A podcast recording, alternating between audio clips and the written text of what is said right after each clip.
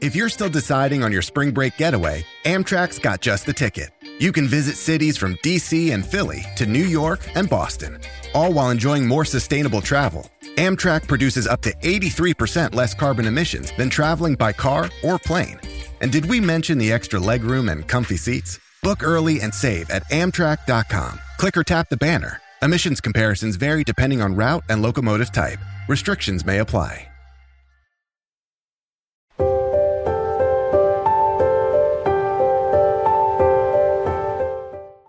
果报应，听佛细说。大家好，欢迎订阅听佛。中国是个文化大国，每个时间段都留有文化精髓给人们借鉴，教人们如何更好的生活，才能减少弯路。虽然大家都有自己的人生，没有必要完全按照别人的生活经验来走，但是关于老祖宗留下的生活经验，大家也该铭记一下。说不定在关键时刻能让人头脑更加清醒呢。老祖宗常说，人到六十岁以后，有两个地方是千万不能去的，就算别人许再多利益，也不能涉足。那么，古人所说的两个地方到底是什么地方？他们所说的是否有道理呢？古人所说的第一个地方是是非之地，所谓的是非之地，也就是需要去辨别是非。可是又没有人轻易分辨得出来的地方。同一件事情，任何时候都能产生两种以上的答案，因为每个人所站的角度不同，所以谁也不敢说一件事情对错的标准在哪里。每个人在对同一件事情发表看法时，都会觉得自己说的就是对的。可是当这件事情换个角度去看待，就会发现自己的答案也并不一定是正确的。打个比方，农村最容易发生边界之争，一边是东家的，另一边则是西家的，两边都说中间的边界是自己的，并且听起来都道理十足。两家人在无法解决的情况下，就需要叫外人调解了。被叫去处理争分的人，如果向着东家，就会得罪西家；如果向着西家，又会得罪东家，怎么都无法做到两全其美。结果不但处理不好事情，反而会使得自己两边不讨好，严重的还会影响自己的人身安全。古人之所以劝诫人们不要到这些是非之地，正是为了让人们少参与这些是非，平平安安才是真。人的一生六十岁一过，便算得上老年了。老年人如果沾上这些事情，更容易受到伤害，所以绝不能到这种地方。类似于这种问题，早在很久以前都存在了。据说赵国就曾经发生过这种事情。当时有一个农夫家里有很多老鼠，农夫一家想了不少办法都没有除掉，为此烦恼不已。后来农夫的一个朋友知道了这件事情，特地把自己家的猫送到了农夫家里，让猫去抓老鼠。农夫家里有了猫以后，确实没有老鼠了，农夫一家都高兴不已。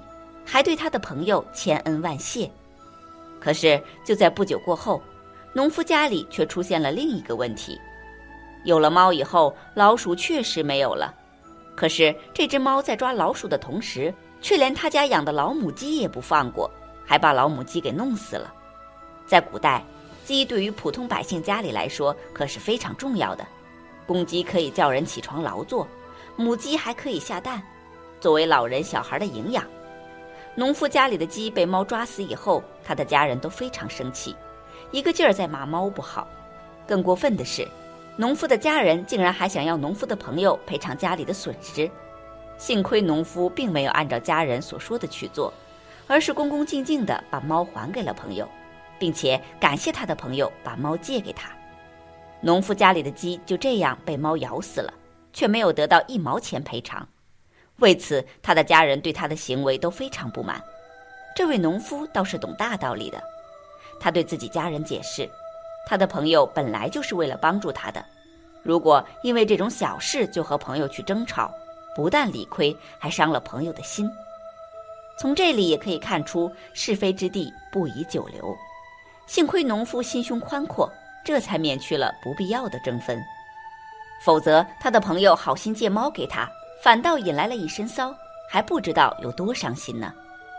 古人所说的第二个地方是存在激烈竞争之地，每个人都会有自己想要得到的东西，而想要得到这些东西，就一定要先到达这些东西所在的地方。有很多时候，人们看重的东西，往往正是别人所看重的，所以人们在通往目的地的途中会遇到很多对手。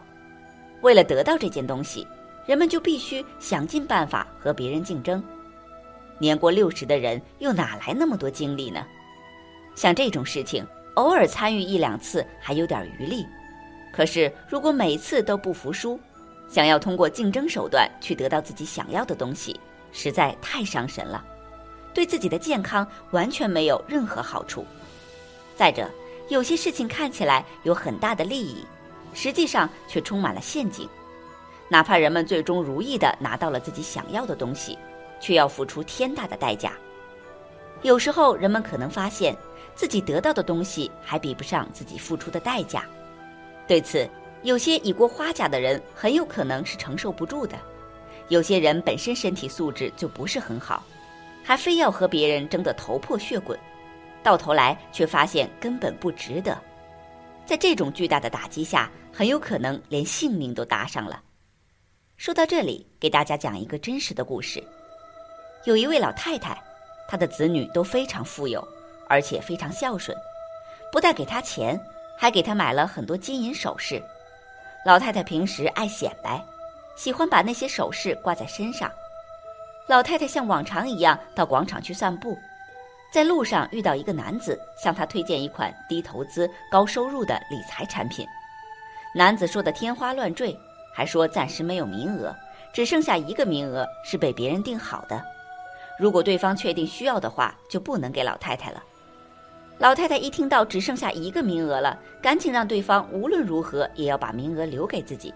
还带着男子回家拿钱，男子知道自己的计谋得逞了，跟着老太太一起回家。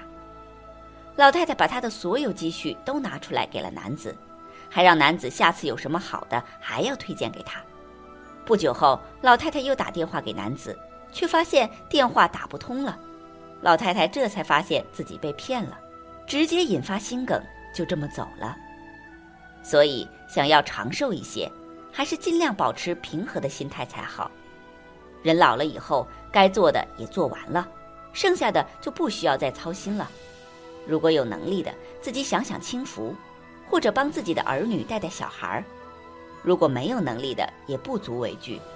这社会总是饿不死的，但是一定要牢记：想要长寿一些，就一定不能到以上两个地方去。人过六十，身体健康才是王道。唯有健康，才能看更多的风景，所以少搭理是非，面对诱惑多些淡定。在风水里面有阳地阴地一说，人若是在阳地里，就比较愉悦舒畅，身体也不会感到不适；人若是处于阴地之中，则会心情比较压抑，甚至本身体质弱者会染上某些脏东西，回来后生病一场。这也是有些人为什么去了某些地方就会感到压抑不适，最后回来发烧生病几天，其实就是出于阴气重或者煞气重的地方。下面这几个地方阴气重，千万不要去。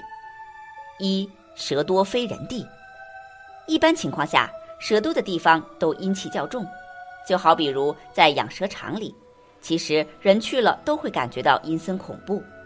一个人如果不是从小就习惯在阴气重的地方的话，而像常人般突然来到阴气重的地方，就会由于体质阴阳不和，身体会开始感到不适，并且随之会出现一些疾病。假设本身是体质较阴的人，碰到这样的情况就会大病一场。二，山中荒村不能停，山中白水不能见，指的是古代发生瘟疫或重大灾难。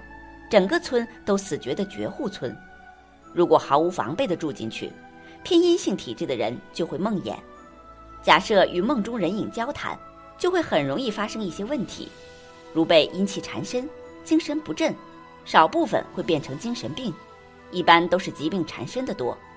山中的白水其实就是山里面的瀑布急流，表面上水浅，其实冲力极强。一不小心就有可能被冲走。三、温差变化大的地方，在爬山当中，如果突然间大家都感觉到温度变化极快，忽然变冷或变热，这个时候必须赶快离开。这在民间亦或道教中称为有灵体接近或者能量体接近，而人本身产生了这样的反应，那就要赶紧离开了。四、看不清路的地方，俗语讲。荒山流火早添柴，火大看地才能清。如果在无人居住的山里看到像水流动一样的火光，必须要尽快点起火把，而且要旺，这样才可以看清前方的路。山里的路大多数是险路，很容易就会摔下去，摔了就不会有活的了。还有一种说法是，看不清路的地方是山上有不干净的灵体出现。五。老屋旧宅，某些老屋旧宅会在晚上有老人咳嗽或听不清的讲话声，有些人意外死了或者人老不愿走的，磁场还会留在生前那里。这样的情况在道教中称为鬼。这种闹鬼的老屋，常人很难分辨吉凶，一般这样的情况都不适合久留。六风水眼，在中国古代。